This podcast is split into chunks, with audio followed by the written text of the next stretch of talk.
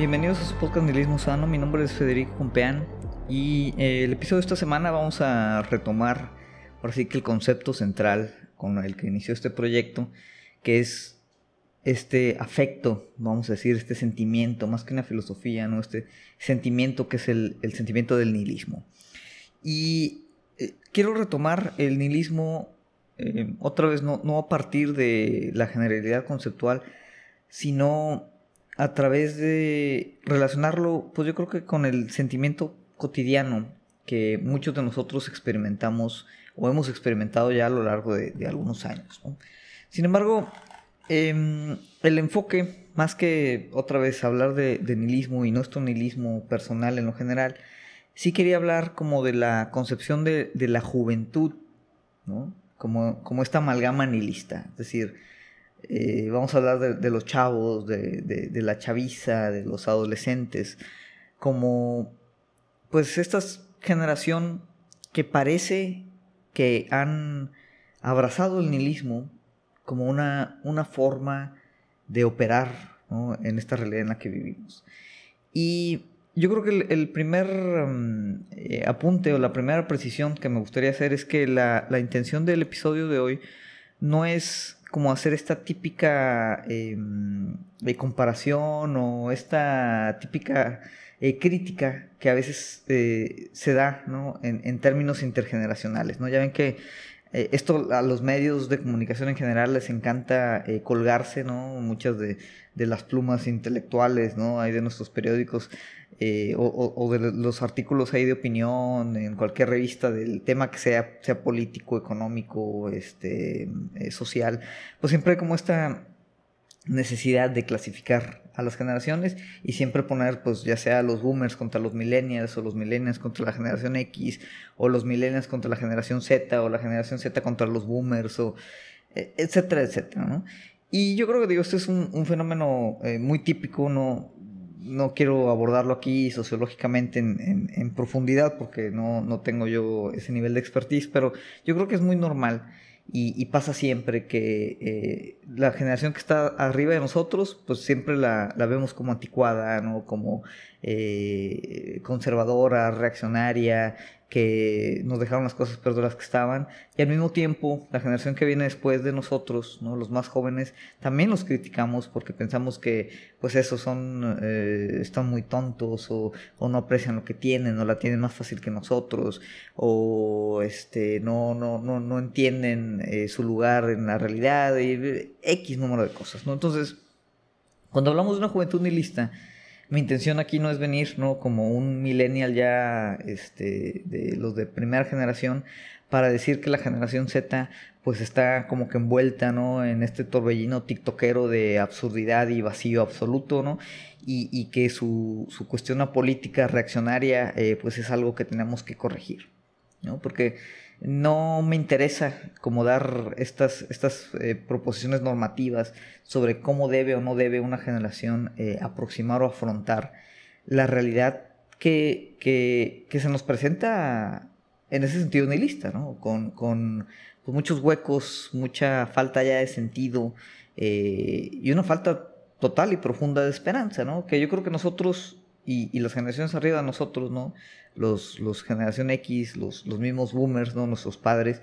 Yo creo que lo entienden perfecto, ¿no? Igual que lo entendemos nosotros, igual que lo entienden los jóvenes. Simplemente que cada generación, por virtud misma, ¿no? De la edad en la que operamos, pues yo creo que afrontamos esa condición nihilista de forma diferente. Y, y es parte de lo que quisiera aquí eh, eh, platicar, ¿no? O sea, yo creo que mucha gente, eh, por ejemplo, en algún momento eh, me tocó dar, dar clases eh, a nivel de preparatoria por ahí los últimos semestres y también a nivel de, universidad.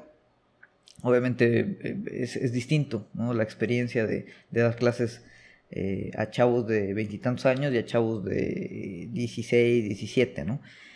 Em, sin embargo, ¿no? Y digo, esto ya hace años que, dejé como quiera de, de dar clase. Eh, ayuda a, traer como hay una cierta conexión con las generaciones que vienen detrás y entender un poquito cuáles son también las preocupaciones y cómo observan muchas de las cosas que también nosotros observamos. Digo, al final compartimos de una otra manera o hasta cierto punto pues una realidad, ¿no?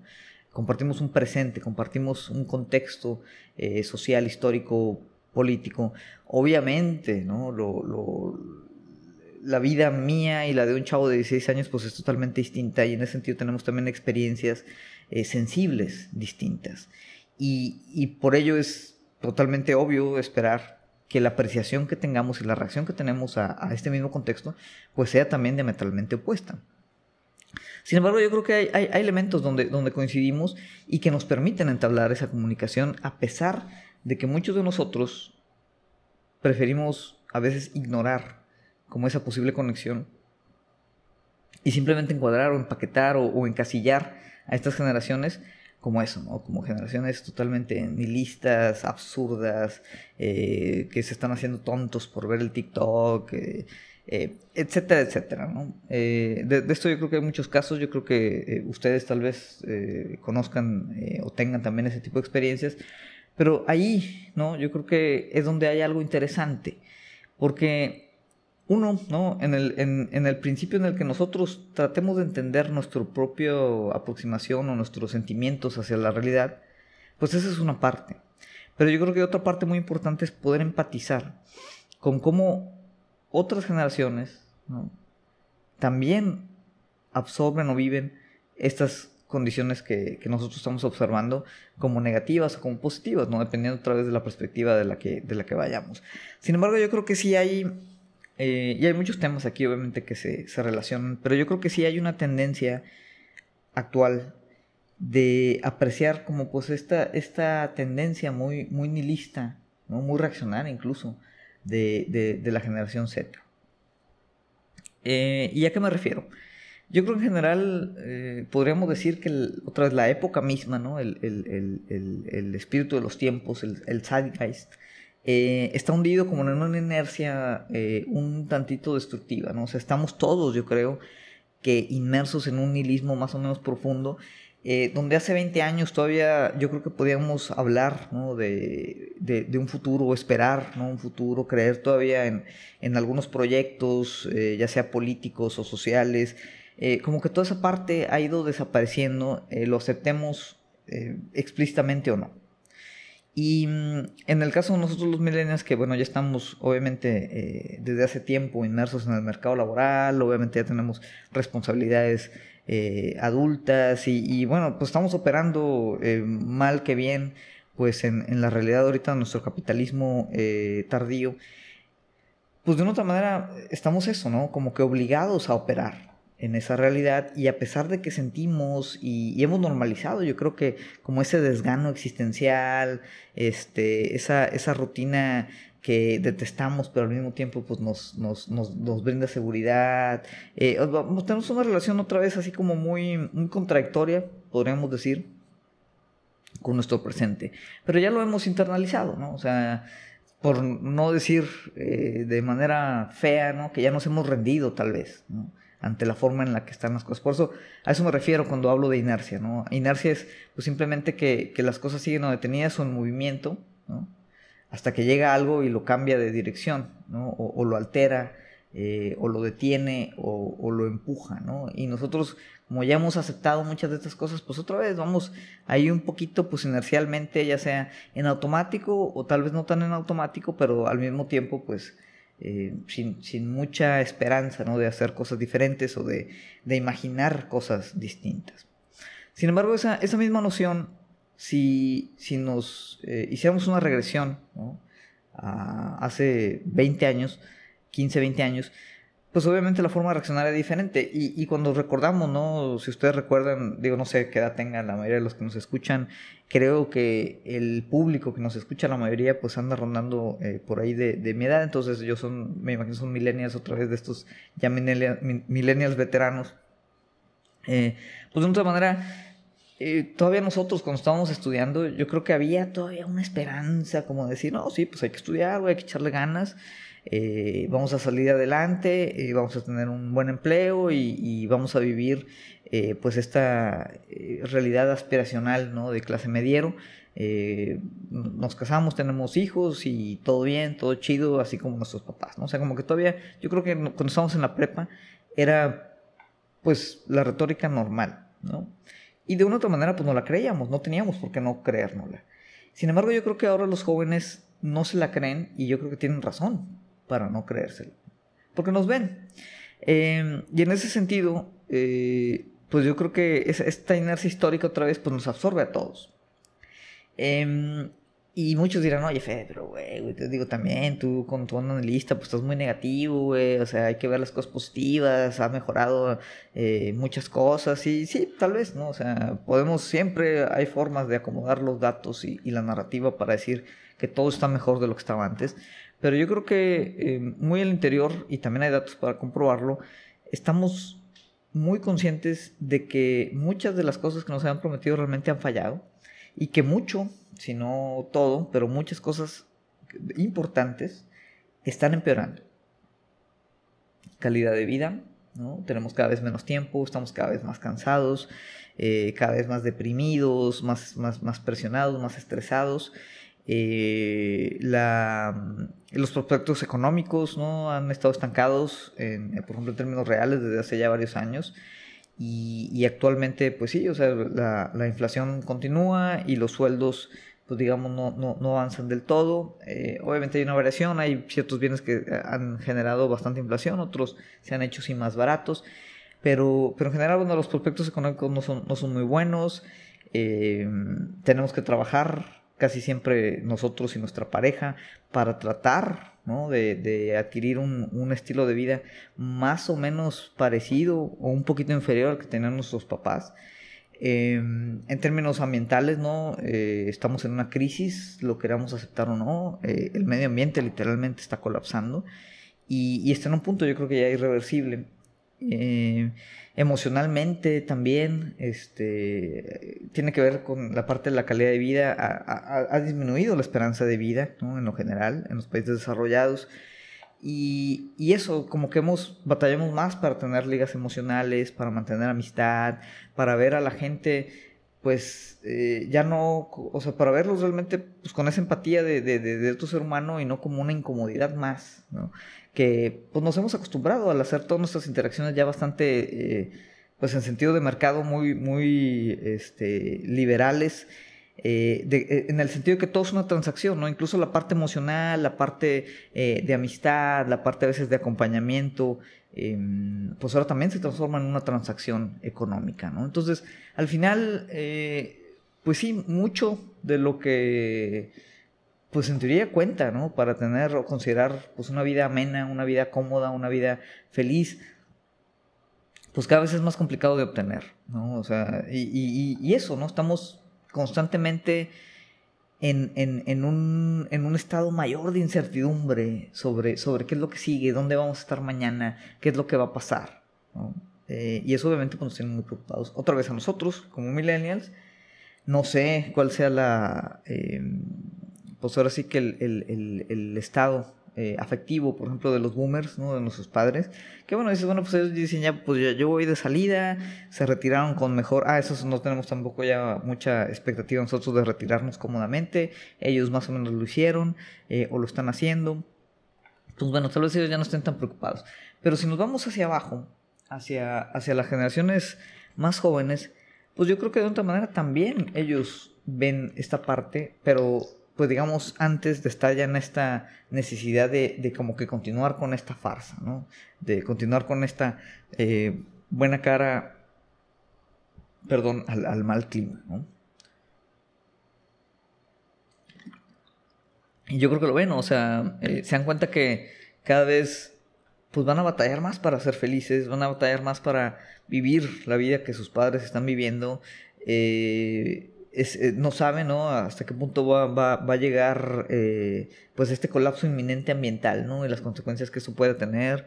Eh, ven, yo creo que también en, en, la figura de nuestros líderes, no, no solo los, los, líderes políticos, tal vez como principal, pero, en general, los líderes empresariales, líderes políticos, líderes de opinión, realmente pues hay, haya una suspicacia, una, una sospecha de que ninguno de estos líderes realmente pues, ha tenido la capacidad de, de, hacer los cambios o, o, convocar eh, a la imaginación colectiva hacia lo que, lo que se requiere, ¿no? Entonces, hay esta percepción que, que pues nuestros líderes, especialmente los políticos, pues realmente no, no son los mejores y no son, son tal vez, eh, y, yo creo que lo podemos comprobar, ¿no? Son de lo peor, ¿no? Que tiene nuestra sociedad y sin embargo están en una posición de liderazgo, lo cual obviamente pues para ellos y claramente para nadie debería hacer sentido, ¿no?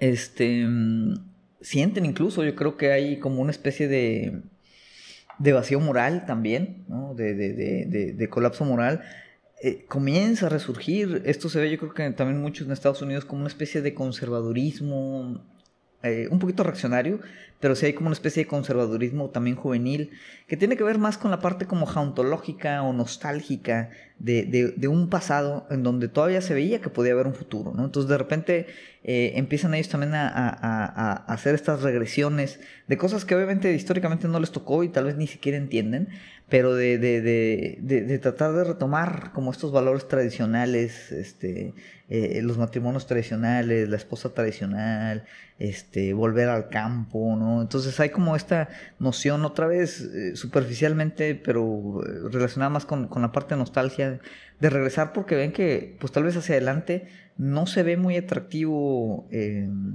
pues otra vez, la forma en la que estamos configurando la, la sociedad. las redes sociales, yo creo que eh, a pesar de que todos las usamos, pues sí, los jóvenes posiblemente las usen más y, están también como un poquito más obligados a, usarlas y, es, es, dañino, yo creo, ¿no? O sea, eh, ahorita es sorprendente, o sea, yo, yo a veces como millennial ya adulto y veterano, digo, me meto a Facebook, me meto a Instagram, eh, Twitter, lo que sea, ¿no? YouTube. Y, batallo también ya para despegarme. O sea, yo creo que estoy horas eh, día ahí perdiendo el tiempo, ¿no? sacando absolutamente nada de esa interacción. Yo espero que al menos los que estén viendo este video o estén escuchándolo en su celular, en su carro, lo que sea, algo estén sacando de esta interacción. Pero muchas veces simplemente vemos contenido, incluso cosas que, eh, que pues a veces preferiríamos hacer, pero ya no tenemos ni siquiera las ganas de hacerlo, ¿no? A veces preferimos ver a alguien jugar un videojuego en un video de YouTube que nosotros agarrar el videojuego y jugarlo, ¿no? Porque ya no nos queda energía, ya no nos queda tiempo. Y, y, pienso que esta parte de las redes sociales pues está todavía más agudizada, ¿no? En las generaciones, eh, la generación Z que viene, que viene detrás. Entonces, en ambos sentidos yo creo que tanto nosotros como ellos estamos muy conscientes de esta condición eh, como genilista de la realidad. Sin embargo, yo creo que la afrontamos de, forma diferente, ¿no? Hay, una diferencia en, cómo aproximamos esta cuestión, que ya lo decíamos, nosotros tal vez por la, misma inercia de nuestra edad, pues tenemos que aceptarlo. Tenemos que seguir como con, esta farsa, esta decepción, y ellos tal vez también, pero, pero es diferente, ¿no? Entonces ellos tienen más como un, tema de una, reacción, ¿no? una respuesta, eh, que al final puede caracterizarse por, em, en su momento, pues como el uso de la ironía. Nosotros también lo utilizamos como método de defensa, los millennials. Eh, ahorita muchos ya no se acordarán, así como había pues estas otras subculturas eh, hace algún tiempo, pues estaba por ejemplo todo el tema de, de los hipsters, ¿no? el hipsterismo, que era pues básicamente los millennials eh, hace 10, 15 años. ¿Y qué era el hipster? Sino como que esta eh, personalidad definida a través de todo lo, lo, que no estábamos a favor, ¿no? De tratar de encontrar como estos nichos estéticos, artísticos, eh, no comerciales para identificarnos. Y, otra vez, ¿no? utilizar la ironía como una, un método de, defensa, eh, tratar de anestesiarnos, vamos a decir, un poquito hacia, hacia lo que veíamos ya en ese momento como eh, pues una perspectiva muy triste ¿no? de realidad. Y bueno, el hipsterismo yo creo que eh, terminó tal cual o, como, como hipsterismo ya no existe, pero la generación Z también se muestra irónica, pero la forma tal vez un poquito más abrasiva por cuestión misma de las redes sociales, eh, que otra vez nosotros, eh, el millennial también reaccionario, que el millennial también puede ser reaccionario, pues decimos, no, pues es que la generación está polarizada, eh, es una generación apática, este, se están comiendo los, las cositas estas de detergentes porque están estúpidos, ¿no? Entonces, otra vez, ¿no? Empieza a ver como esta animadversión hacia, hacia una reacción que no entendemos, porque tal vez ya no estamos sensiblemente como ellos, ¿no? En esa misma edad. Si recordamos, digo, cuando en la prepa también, o sea, cualquier, hacíamos de, una gota una tormenta. Y, yo no digo que las reacciones de la generación Z, este, pues otra vez sean exageradas, o, o simplemente es porque están chavos y no saben lo que viene, no saben manejar sus sentimientos, pero hay que entender también que tal vez en el momento de su vida en el que están viviendo actualmente, pues esto que nosotros ya detectamos, ya aceptamos y ya vivimos y nos cuesta como quiera manejarlo, pues para ellos lo, tienen que afrontar, pues eso, de forma más enérgica, de forma un poquito más explosiva, porque es, es la forma natural, ¿no? De la juventud, el, tener también esta energía, no solo para eh, hacer cosas, eh, o sea, la, energía existe ahí tanto para construir como para destruir, ¿no? Eh, y, yo creo que, que, pues de una otra manera ellos, pues, se exponencializa la respuesta a estas situaciones que platicamos. Y esta exponencialización, pues, puede ser que nos lleve a tener ciertos grupos de generación Z que son hiperradicales, hiperprogresistas o hiperreaccionarios también, regresivos en, algún, en algún sentido, ¿no? Esta onda como de, de, la banda que es así medio edgy, ¿no? Este, que, constantemente busca eh, colectivamente ver dónde está la frontera, ¿no? De lo socialmente aceptado y empujarlo un poquito, ¿no? Problematizarlo, eh, eh, que eso es típico también, ¿no? yo creo que todos lo vivimos de joven era reaccionar siempre a lo que veíamos como el, el, discurso típico, ya sea de nuestros padres, de las de, la escuela, de nuestros profesores, de las instituciones, ¿no? Eh, que están, pues vamos a decir, conceptualizadas como las que estructuran el poder.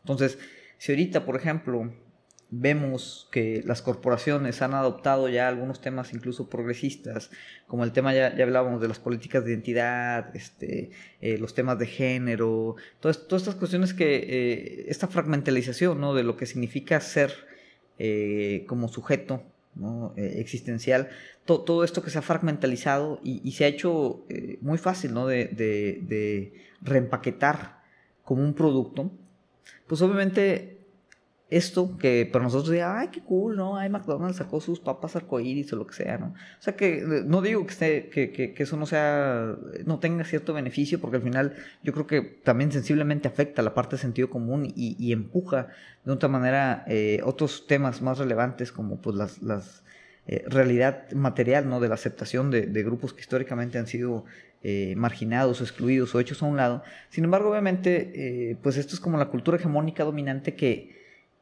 a los cuales los jóvenes van a reaccionar siempre, ¿no? Entonces, eh, TikTok es todo un, tema, ¿no? Como lo fueron muchas redes sociales en su momento, como lo fue 4chan y otros derivados, ¿no?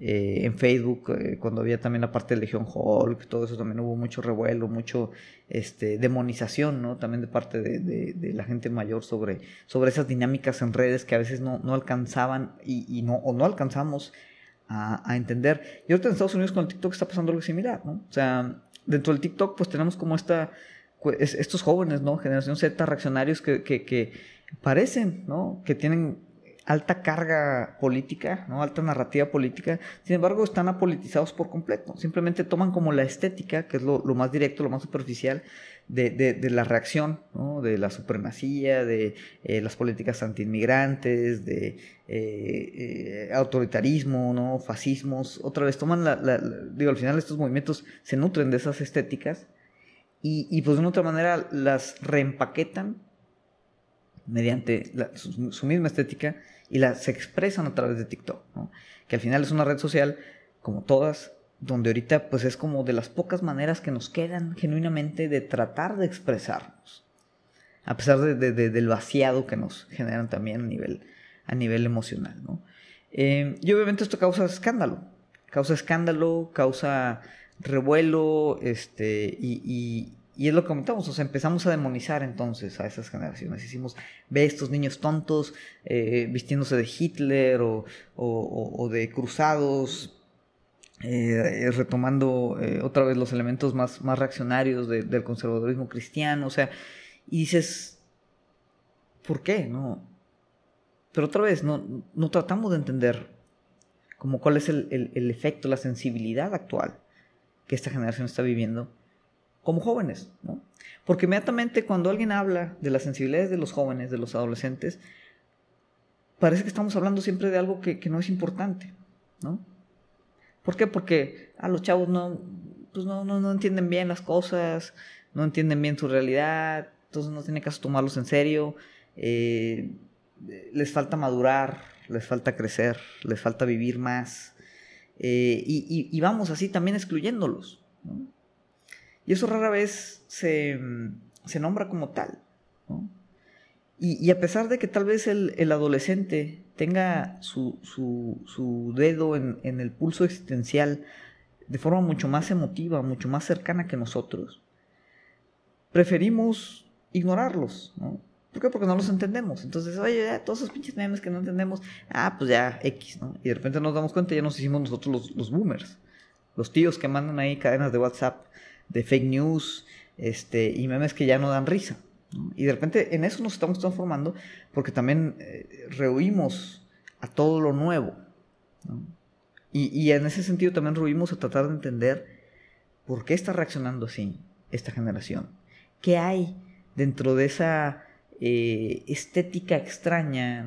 Dentro de esa eh, condición artística, poética rara, en el que vale la pena para ellos comerse un typo. Y no lo justifico, no digo, ah, no, sí, está bien, bueno que se están haciendo eso, pero ¿qué hay ahí, no? O sea, ahí hay un nihilismo. En efecto, hay una juventud que está afrontando un nihilismo y está reaccionando a esta realidad nihilista. Y yo creo que es bien importante entender por qué, porque ahí también se mezclan los temas de depresión. Y ahí también se mezclan los temas que, que después se vuelven graves, tanto en lo individual como en lo colectivo. Entonces, es por eso que, me parece muy importante, no solo curioso, como una curiosidad intelectual, pero me parece muy importante que, que podamos tener esa empatía y hacer esa conexión de que todo lo que nosotros vemos, ¿no? como millennials, como boomers, como generación X, que, nos tiene ahorita un poquito perdidos, porque yo creo que ahorita estamos como en este desierto de, de, donde no hay sentido, no hay narrativas, hemos acabado con ellas, ¿no? como este momento hiper postmoderno, que ya lo podemos abordar tal vez en otro podcast no que sea malo, no que tengamos que volver a resucitar a Dios o a resucitar al fin de la historia o a resucitar a, la democracia como bien último. O sea, no, no, que volvamos a tener que volver a levantar como estos monolitos que nos daban un poquito de, de certidumbre. Pero en el sentido que nos encontramos también perdidos, ¿no? Un poquito como a la deriva. Pues imagínate también cómo están los jóvenes.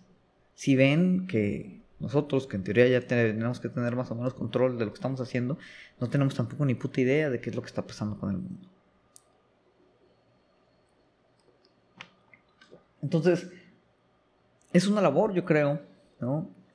Y no para, y, no quiero hacer aquí otra vez propuestas normativas, ¿no? O sea, no se trata de, no, es que hay que hablarle a los jóvenes, hay que rescatarlos, hay que enseñarlos, ¿no? Hay que, hay que radicalizarlos hacia, hacia nuestro, este, perfil ideológico, ¿no? Yo creo que no se trata de eso.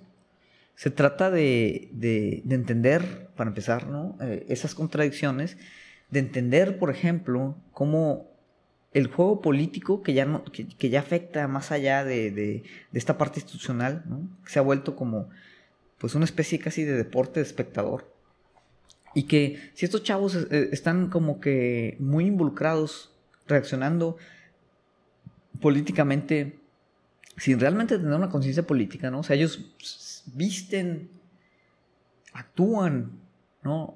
La política, la identidad política como si fuera un juego de, rol. El, el famoso LARPing que le llaman.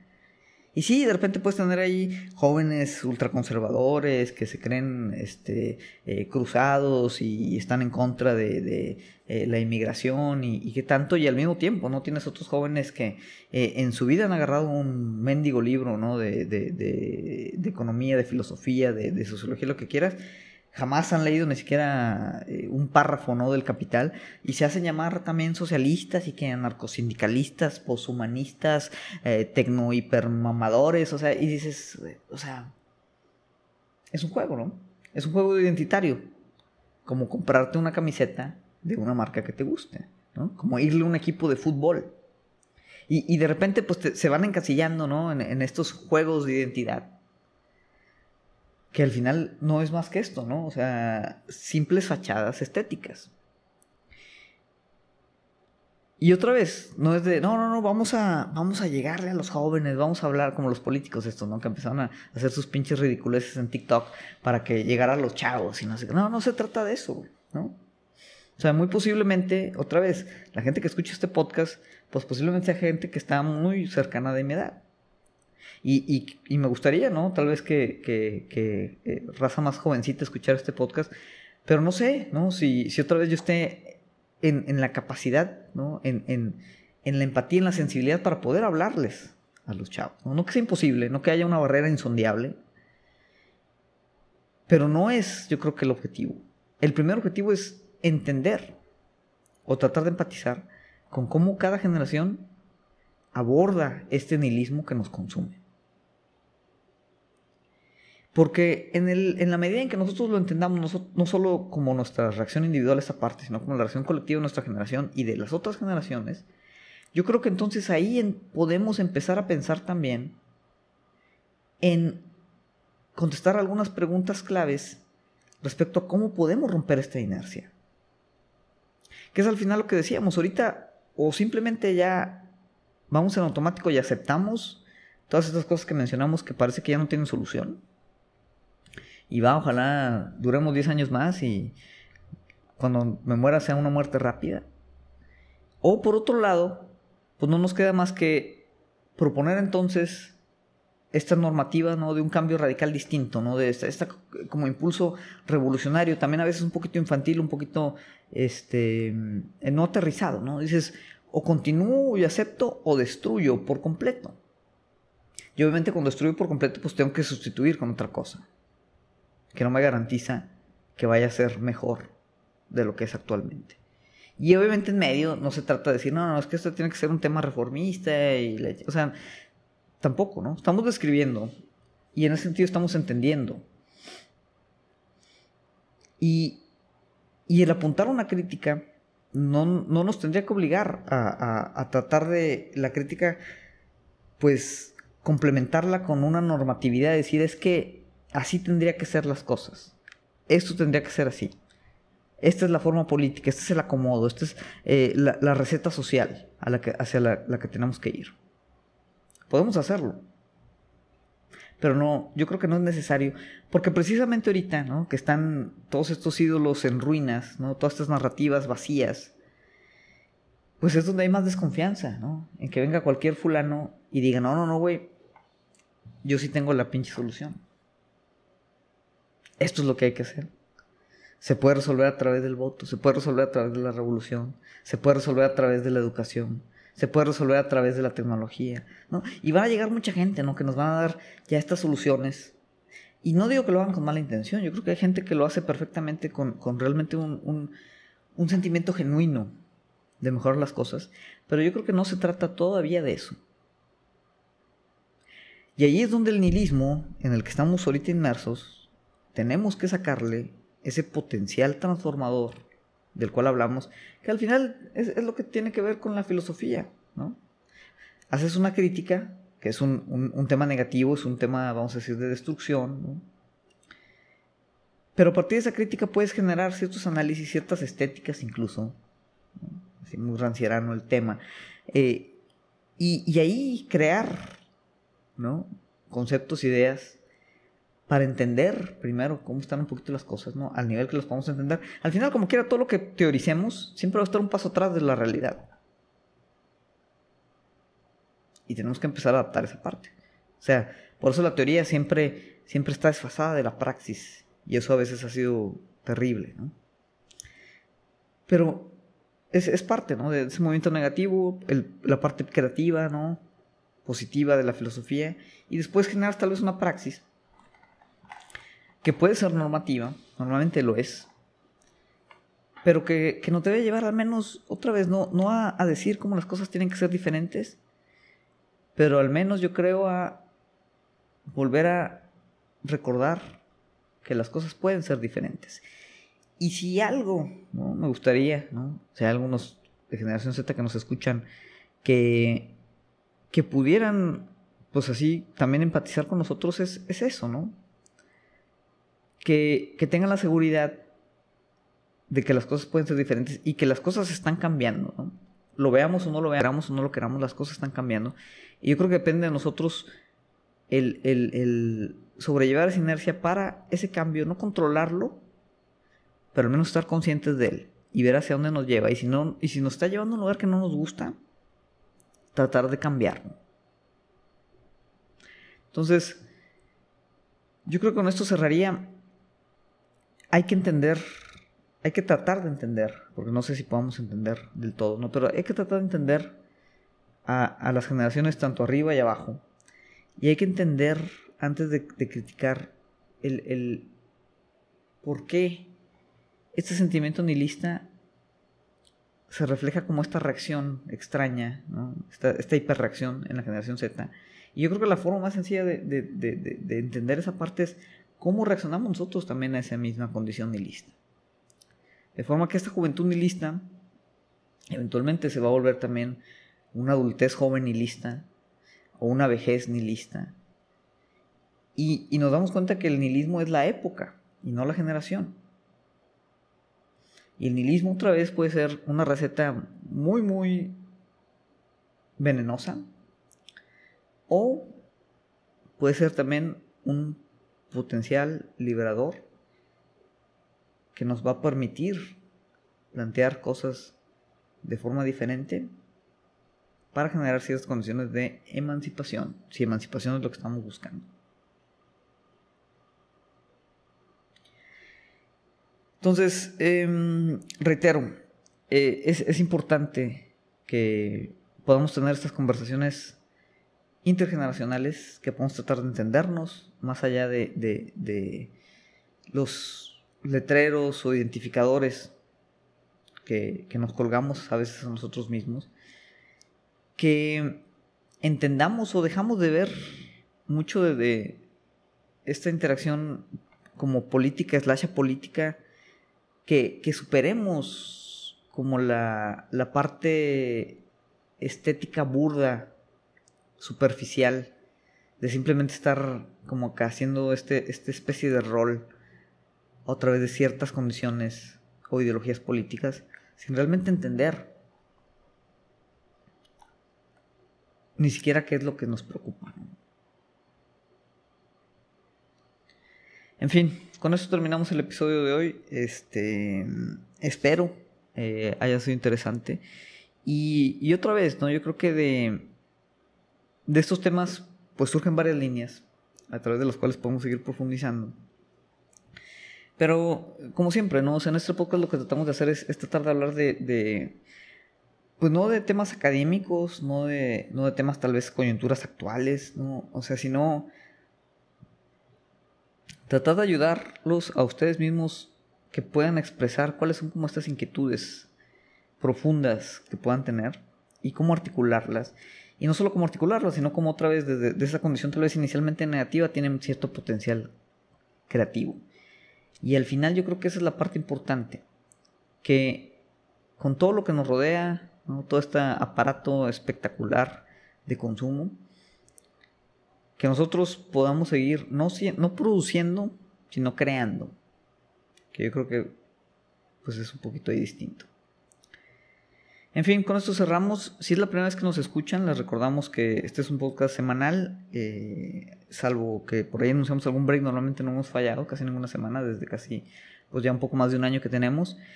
Eh, estamos en las plataformas principales de podcast, eh, Spotify, en iTunes, en Google Podcast. Y también nos pueden encontrar, tenemos nuestro canal de, YouTube eh, y, por ahí también eh, pues la página de Facebook para que le den like, se suscriban en todas ellas o donde prefieran consumir. Y nos escriban a través de, esos medios, no nos comenten, nos dejen su, su retroalimentación, compartan si les gusta el, el contenido. Y también pueden seguirme directamente en mis redes sociales privadas. Tengo Instagram Fede Compean y en Twitter fe de fiesta. Tuiteo mínimamente, eh, también casi en Instagram subo muy pocas cosas, pero bueno, yo creo que eh, si hay inquietudes, este, quieren eh, platicar de algo, sugerir retroalimentar lo que es el podcast, también lo pueden hacer a través de esas plataformas. Somos, yo creo que un canal modesto. Este, estamos creciendo, cada semana constantemente estamos creciendo. Ya estamos aumentando ahí nuestro número de suscriptores en YouTube. Y en Spotify también, este, pues siguen aumentando nuestros números de suscriptores. Entonces, bueno, les agradecemos a todos los que pues nos escuchan semana con semana. Y pues les deseamos lo mejor para esta que sigue. Díganos qué es lo que quieren que platiquemos. y bueno, por mientras, pues no se agüiten, el nihilismo está ahí, hay que afrontarlo, tiene potencial y hay que utilizar esa energía otra vez hacia pues el potencial creativo que yo creo que nos puede eh, dar ahí como combustible. En fin, muchas gracias por escucharnos. Nos vemos la próxima semana.